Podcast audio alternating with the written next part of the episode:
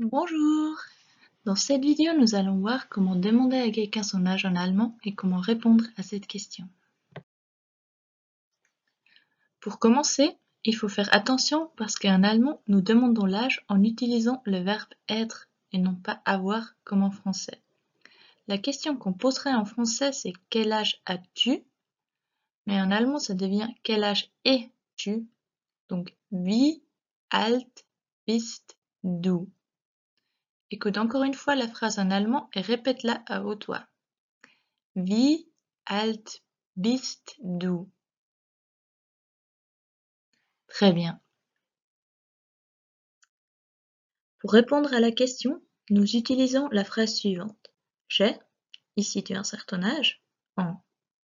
En allemand, nous allons encore une fois utiliser le verbe être et non pas le verbe avoir, ce qui donne ich bin, ton âge, Jahre alt.